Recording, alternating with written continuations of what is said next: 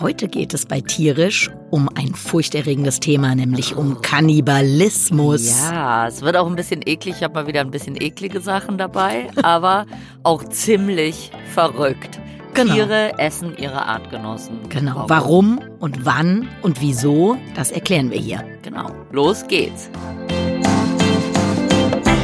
Tierisch, der Podcast von Lydia Möcklinghoff Und Frauke Fischer, präsentiert von Weltwach.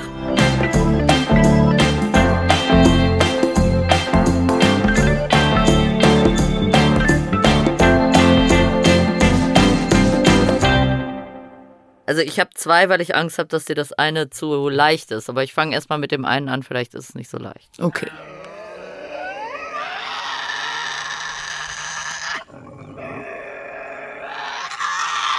Oh, ist es der tasmanische Beutelteufel? Das ist der tasmanische Beutelteufel. Stimmt. Okay. Super Uh, unheimlich, oder? Super unheimlich. Oh oh. Ja, sehr, sehr also, unheimlich. man ist auf jeden Fall schon äh, not amused über Dinge. Aber der war, glaube ich, auch nicht amused. Ich glaube, so ein tasmanischer Beutelteufel ist selten amused. Genau, der also, ist nicht so ein, so ein Komödiant. man- so ein Tierkomödiant ist er nicht. Aber ich meine, hör mal, das klingt doch wirklich, also würde, wollte ich irgendwie so einen Exorzistenfilm machen, dann würde ich die Geräusche nehmen. Ja, Schon unbedingt. schön unheimlich.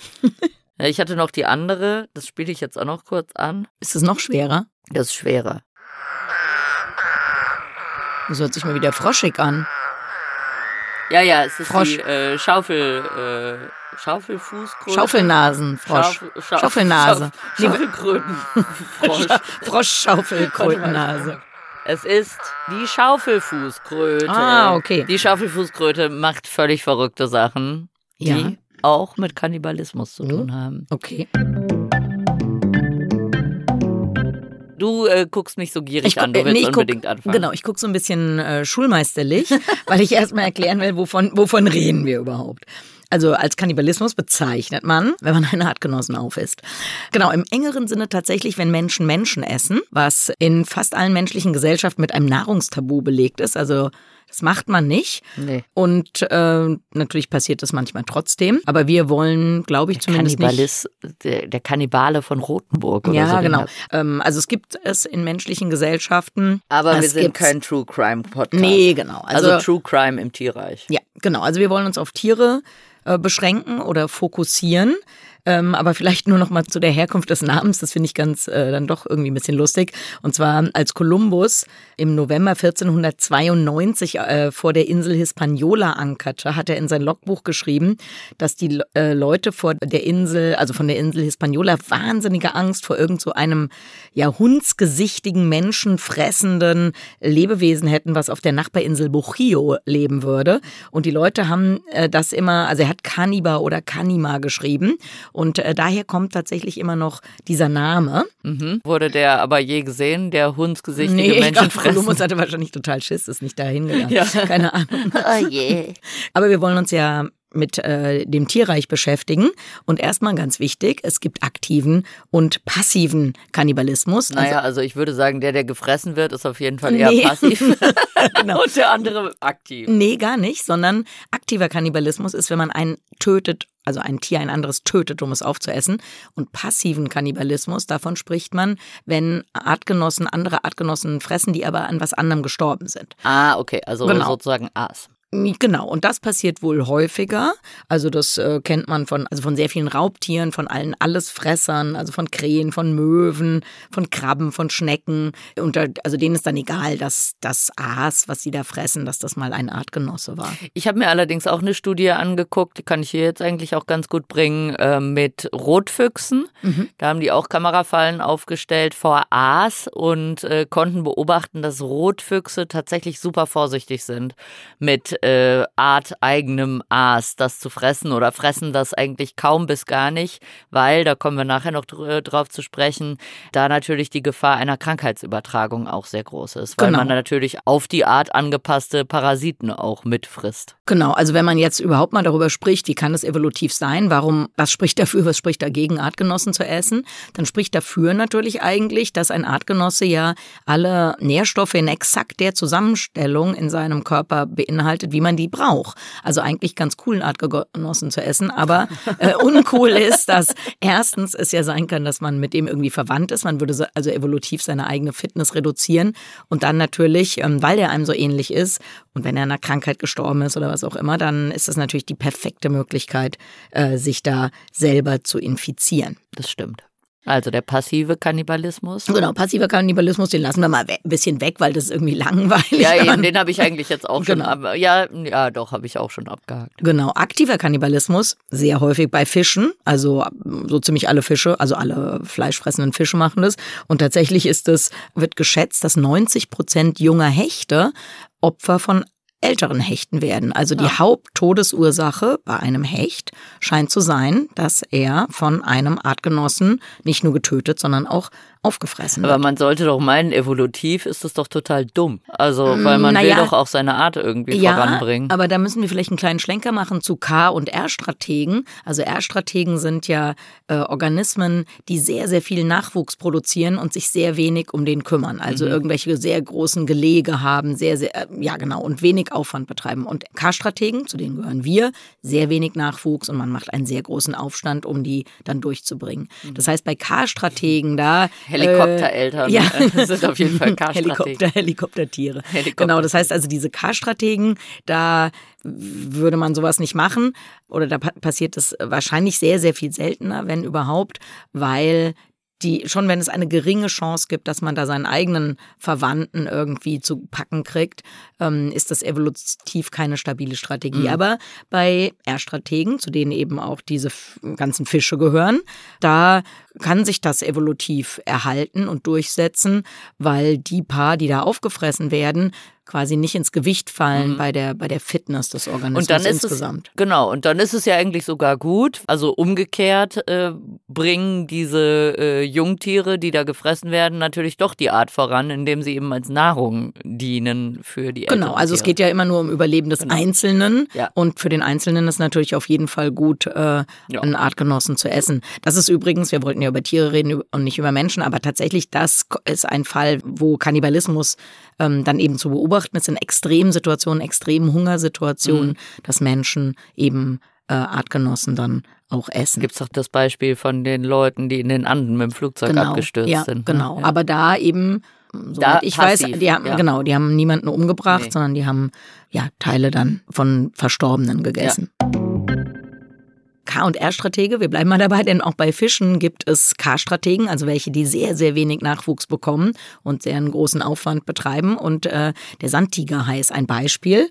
Das sind Fische, also Haie, die äh, sehr wenig Nachwuchs produzieren. Der Nachwuchs, der kommt die, also lebend zur Welt und ähm, das Weibchen hat ähm, ungefähr 25 Eizellen, die sich einnisten. Und die größten Embryonen fangen aber an, die anderen aufzufressen. Also sowohl die Eier als dann später auch die sich entwickelten Jungtiere, also ein intrauteriner Kannibalismus. Mhm. Das ist wahrscheinlich aber auch evolutiv äh, stabil, eine stabile Strategie, weil die Versorgung in einem Haikörper eben nicht so perfekt ist wie bei einem Säugetier, die Versorgung der Jungen.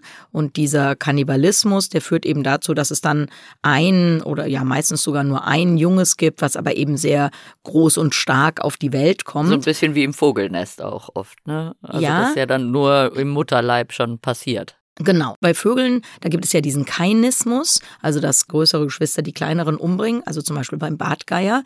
Aber da gibt es eben auch den Unterschied, dass Kainismus im Vergleich zu diesem intrauterinen Kannibalismus, bei dem Kainismus wird häufig das andere Jungtier, der Jungvogel, nur rausgeschubst aus dem Nest. Der wird nicht gefressen. Also ah, der wird zwar ah, getötet, verstehe. aber nicht aufgefressen. Mhm. Okay, in dem Fall wird es gefressen, was natürlich eigentlich dann auch schon wieder äh, Sinn ergibt ne? Weil es sind ja Nährstoffe. Also eigentlich könnte ja das Bartgeierküken auch seinen mhm. äh, Bruder fressen und dadurch noch ein bisschen fetter werden. Genau, aber das äh, scheint äh, komischerweise, oder das, soweit ich weiß, gibt es das irgendwie nicht. Also es gibt wohl Fälle, wo Erwachsene, also die Eltern Jungtiere fressen, aber wahrscheinlich auch, wenn die schon tot sind. Also, mhm. also zumindest bei Vögeln. Pädophagie, das Fressen von Jungtieren, das mhm. gibt es tatsächlich äh, bei einigen Tieren. Soll ich das nochmal ausführen oder willst du, hast ich du würde, noch einen Punkt? würde, was eigentlich ganz gut passt, so von wegen äh, die Geschwister fressen oder umbringen. Also ein äh, sehr abgefahrenes Beispiel. Gibt es bei der Schaufelfußkröte, Ah, die wir mhm. eben schon gehört haben. Und die Schaufelfußkröte, die macht was total Abgefahrenes. Also erstmal macht sie gar nichts Abgefahrenes. Sie legt Eier in irgendeinen Teich und dann schlüpfen da halt Überraschung Kaulquappen raus, die dann im Teich unterwegs sind, da Algen fressen und sowas alles. Und äh, soweit alles normal. Aber ähm, die legen ihre Eier in Teiche. Also es gibt auch verschiedene Arten dieser Schaufelfußkröten. Es gibt auch welche, die tatsächlich in so wüstenähnlichen Gebieten leben. Und die legen ihre Eier oft in Teiche, die sehr schnell austrocknen können oder die ein völlig variables Nahrungsangebot haben. Das heißt, es kann sein, dass es da gar keine Algen oder was auch immer so eine äh, Kaulquappe eigentlich essen würde, gar nicht gibt und die Kaulquappe schlüpft und es gibt eigentlich kaum was zu essen oder es gibt nur äh, Fleischhaltiges, irgendwelche Shrimps oder so.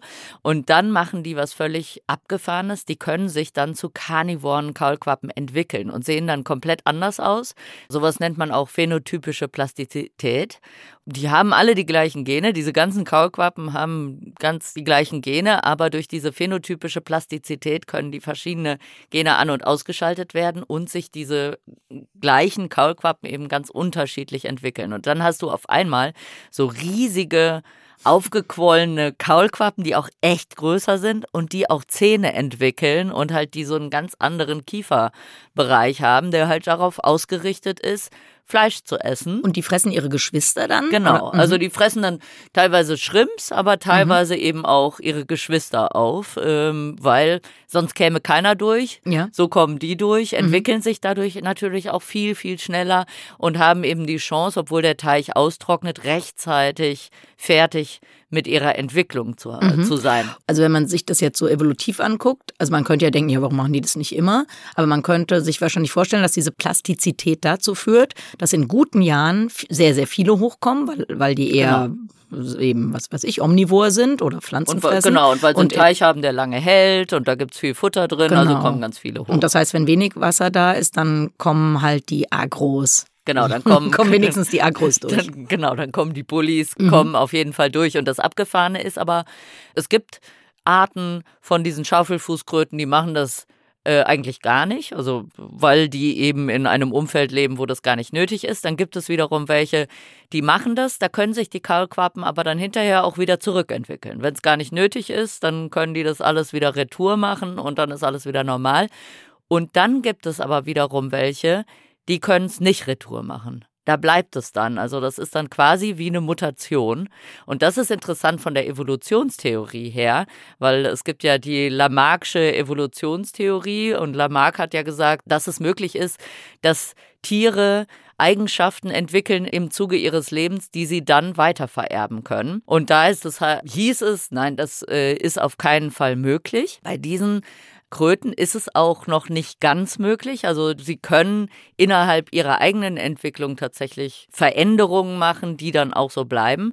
Es gibt aber dann noch einen Fadenwurm. Das ist alles dieselbe Forschergruppe, die das untersucht. Und es gibt einen Fadenwurm, der ähnliches machen kann. Also der kann auch sein Verhalten und sein, seine ganze Strategie ändern, je nachdem, wie das Nahrungsangebot ist oder die äußeren Angebote. Jetzt kommt wieder mein, mein totales Latein-Talent. Kenor hab, Habditis elegans, wie auch immer. Also es ist irgendein so Fadenwurm. Äh, der ernährt sich von Mikroben, die in faulenden Früchten vorkommen. Das heißt, er lebt in faulenden Früchten, hat zur Folge, dass er immer so pendelt zwischen Hunger und zwischen, ich sitze hier in so einer faulen Frucht und überall gibt's Essen.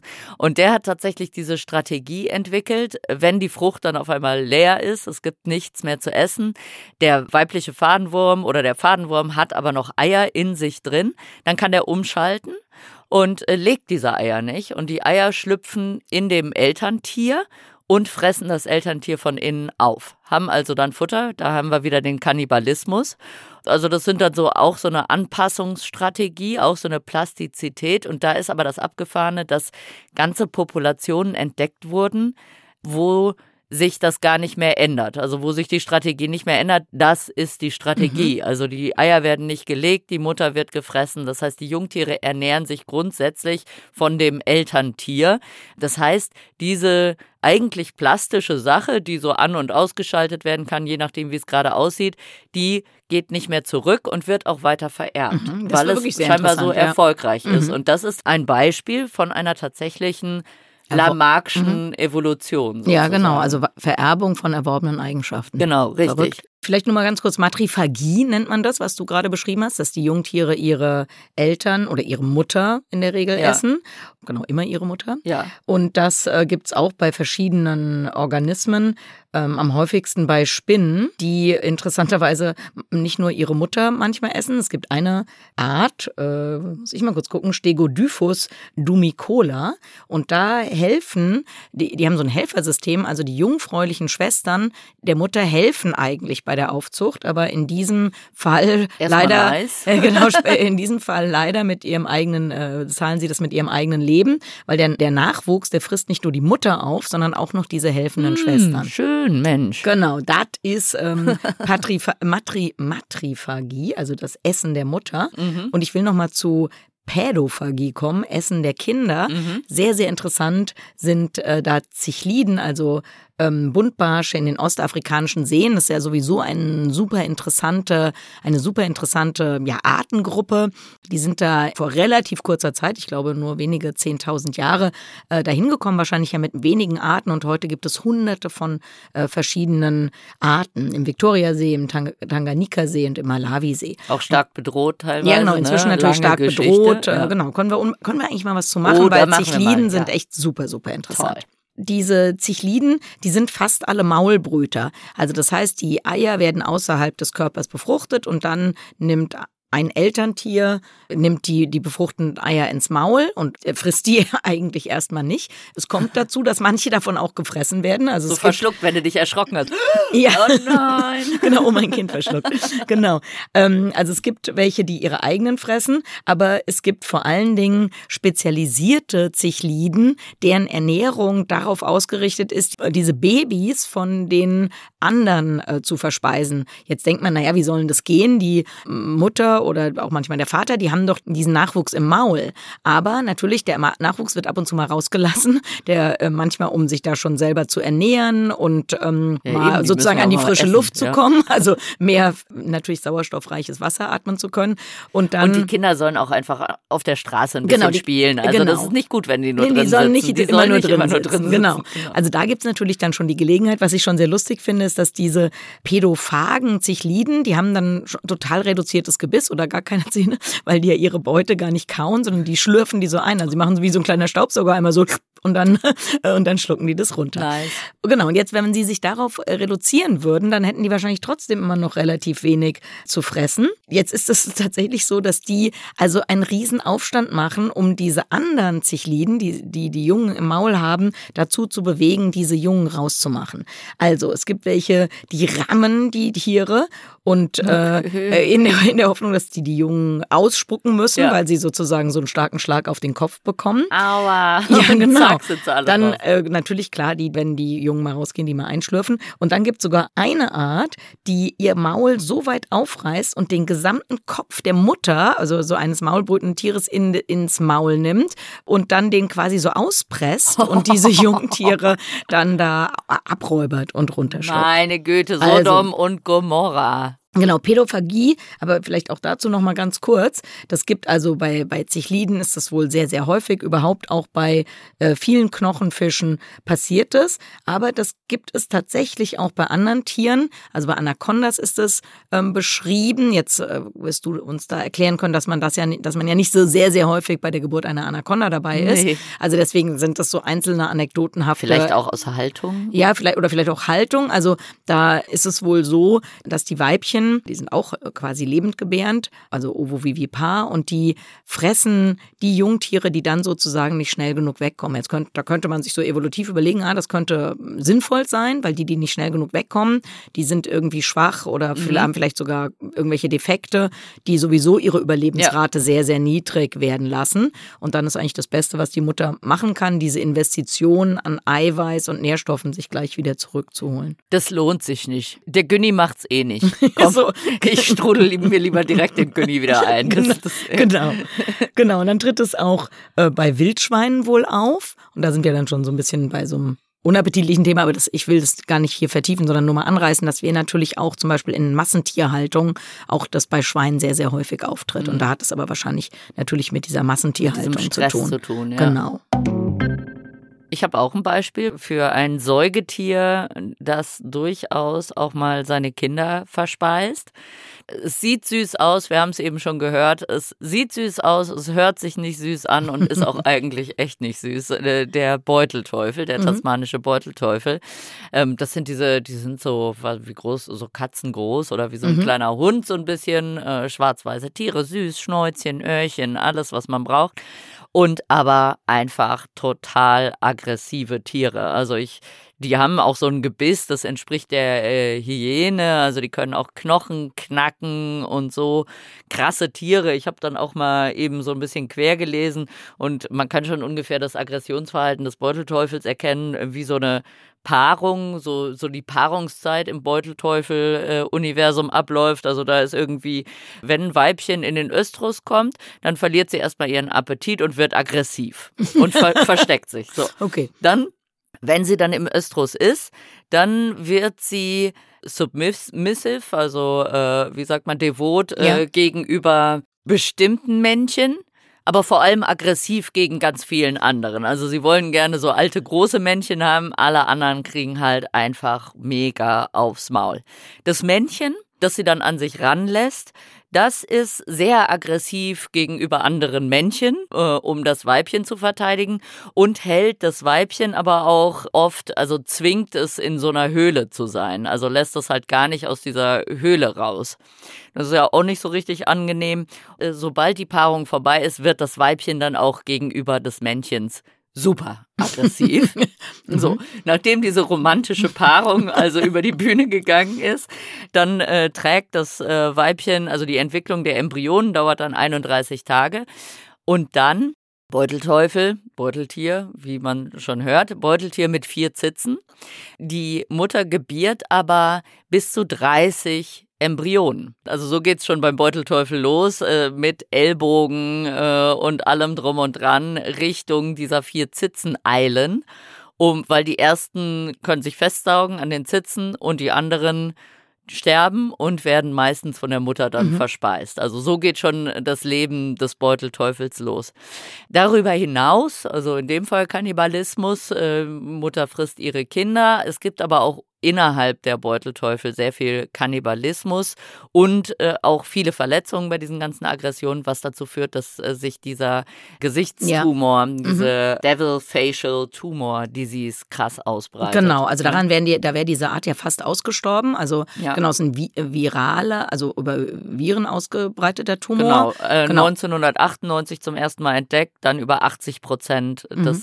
von Tasmanien verbreitet. Bei diesen Beißereien wird der natürlich dann dauernd übertragen und das hat, glaube ich, zu einem fast kompletten Aussterben der Beutelteufel geführt. Aber es geht denen, glaube ich, es geht langsam wieder ein bisschen bergauf, oder? Ja, Meine müsste ich, ich nochmal nachgucken. Ja. Äh, weiß ich nicht. Also ich habe nur gefunden, dass es vor allem bergab geht, aber es könnte sein, mhm. dass es wieder bergauf geht. Nee, ich glaube, vielleicht ist bergaufgehen noch ein bisschen zu früh, aber ich glaube, man hat schon Individuen gefunden, die immun sind und ich weiß nicht, ob man auch welche jetzt impft oder irgendwie sowas. Also irgendwie, glaube ich, gab war da so wenigstens so ein kleiner Silberstreifen am ja. Horizont. Schauen wir uns nochmal in einer anderen ja. Folge genauer an. Ist nämlich wirklich auch äh, interessant. Also allgemein könnten wir uns mal auch solche ähm, Pandemien oder Endemien mhm. bei Tieren, wie, ja. wie verläuft das, wie kommt was raus? Aber jetzt haben wir ja erstmal überhaupt keine Lust mehr auf das Thema Pandemie. nee, genau das. Aber auf jeden Fall hat das auch ganz viel geändert, äh, dadurch, dass so viele gestorben sind ähm, also vor allem die Älteren, weil die sich eben verpaart haben. Wir haben eben gehört, das Weibchen steht eher auf ältere mhm. äh, Männchen.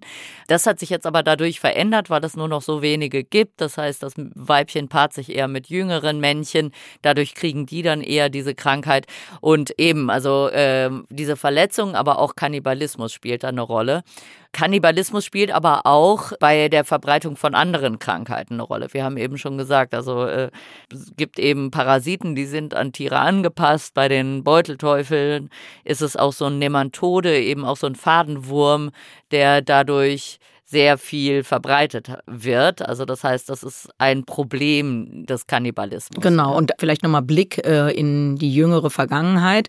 Äh, diese Krankheit des Rinderwahnsinns, dieses BSE, das kam ja eigentlich dadurch, dass man Rinder zu Kannibalen gemacht hat. Also weil man ja den Rinderproteine mit ins Futter gemischt hat, damit die schneller wachsen.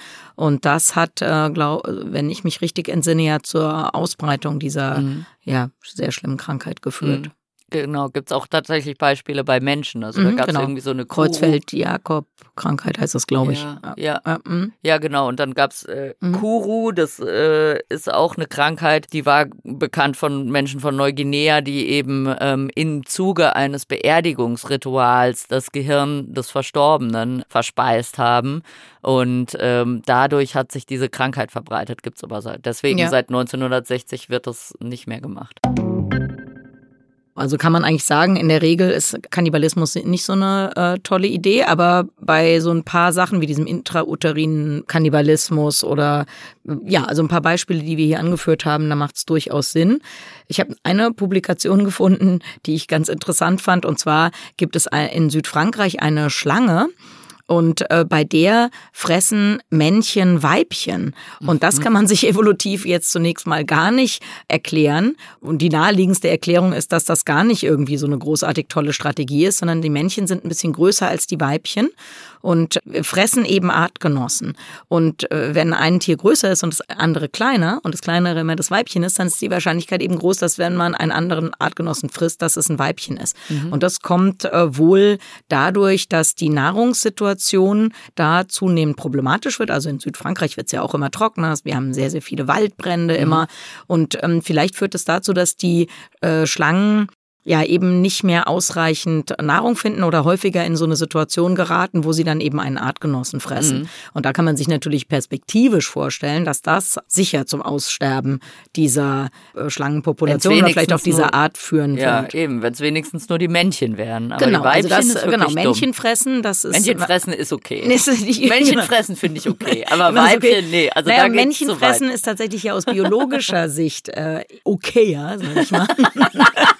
Weil, naja, weil, weil natürlich das, die, das limitierende Geschlecht ist halt fast immer das Weibchen. Das heißt, ähm, ja, ja. wenig Weibchen bedeutet sehr, sehr schlechte Nachwuchssituation, wenig Männchen bedeutet eigentlich häufig keine Veränderung der ja, Populationsgröße das oder stimmt. so. Das stimmt. Was wir jetzt ähm, wenig hatten oder nur angerissen hatten, so bei äh, Löwenrudeln äh, oder auch äh, einigen anderen Tieren mhm. gibt es doch auch die Fälle, dass sozusagen, wenn Männchen das Rudel übernimmt, Ganz also genau. erstmal die Jungtiere der Weibchen tötet, um dann seine eigenen. Genau, also genau, und das gibt es, ähm, also Infantizid, das gibt es bei Löwen sehr bekannt, das gibt es bei Schimpansen sehr bekannt, das gibt es bei Grizzlybären.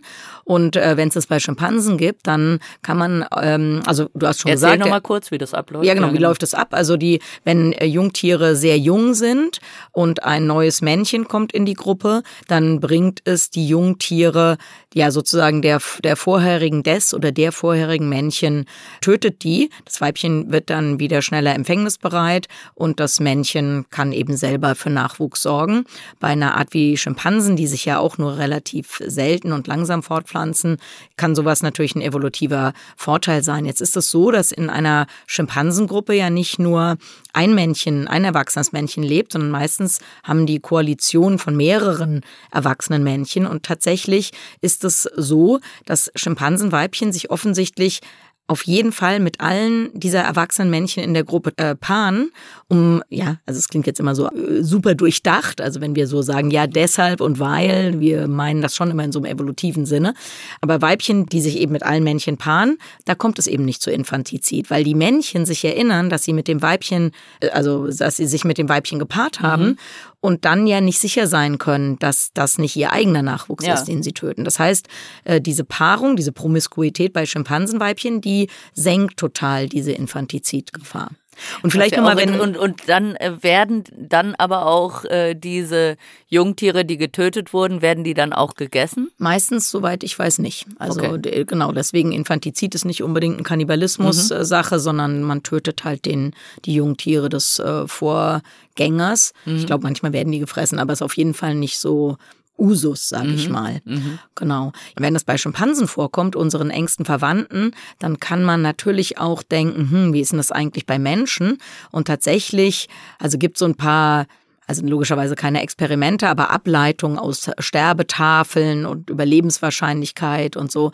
Und äh, ich kann mich an eine ähm, Publikation oder eine Studie dazu erinnern, wo man festgestellt hat, dass, äh, also wenn, wenn eine Mutter stirbt und die Enkelkinder aufgezogen werden, dann haben die Enkelkinder eine größere Überlebenschance, wenn sie bei den Eltern der Mutter aufwachsen, als bei den Eltern des Vaters. Weil der Vater die, oder die Großeltern des Vaters sozusagen wo offensichtlich nicht 100 Prozent ganz sicher sind, ob ihr Sohn überhaupt der Vater der Kinder war, während die Eltern der Mutter immer sicher sein können, dass die Kinder die Kinder ihrer Tochter sind. Und das kann man tatsächlich, wenn man sich so Sterbetafeln anguckt. Ähm da gibt es doch diese Studie, die in diesem Dorf durchgeführt wurde, irgendwo an der Nordsee oder Ostsee. Ja. Oh, das muss ich nochmal raussuchen. Okay, okay, aber gut, weiter geht's. Genau, also das hat jetzt nichts mit äh, Kannibalismus zu tun, sondern eher so ein bisschen und Infantizid ja auch nicht wirklich. Also die Großeltern töten nicht ihre Enkel. Und essen sie äh, hoffentlich und, und auch essen nicht. Schon gar nicht erst auf. Aber offensichtlich wird weniger investiert, wenn ja. man äh, eben nicht 100 Prozent sicher ist, ob das überhaupt wirklich die eigenen Enkelkinder sind. Das äh, würde man heute, also diese ähm, Studien, die wurden dann immer gemacht anhand eben meistens so alter Kirchenbücher. Kirchenbücher genau. Also heute würde, heute würde man wahrscheinlich keinen Unterschied mehr feststellen, äh, ja, weil die Sterblichkeit zum Glück ja sowieso sehr gering ist. Aber mhm. so im Mittelalter oder so, wenn man sich diese Sterbebücher oder ja Kirchenbücher anguckt und wenn man dann eine genügend große Stichprobe hat, dann sieht man das ja, wohl, ja, dass äh, genau Enkelkinder hoffen müssen, dann lieber bei den Großeltern mütterlicherseits aufzuwachsen. Auch verrückt, oder? Mhm. Mensch, meine Güte. Aber echt, oder? Haben wir es jetzt wieder? Da haben wir es jetzt, oder? aber ich genau. würde auch sagen, das Fazit äh, ist auf jeden Fall, Mänchenessen ist okay. Mänchenessen ist okay, aber genau. Aber schön ist, ist auch schön anders. Ist anders. okay, aber nicht schön. Genau, ja, also wir okay, wünschen guten Appetit. Sinne, ja, ich, ich, koche uns jetzt genau. erstmal was. wir wünschen guten Appetit, aber nicht unbedingt Verzehren des eigenen Artgenossen. Lieber nicht. Lieber okay, nicht. Okay, also tschüss. Ciao.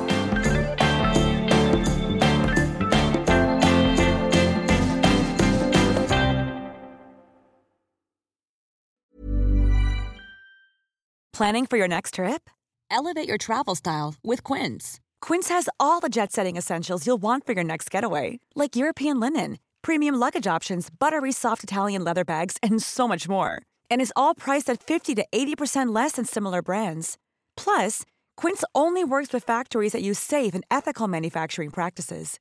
Pack your bags with high-quality essentials you'll be wearing for vacations to come with Quince. Go to quince.com/pack for free shipping and 365-day returns.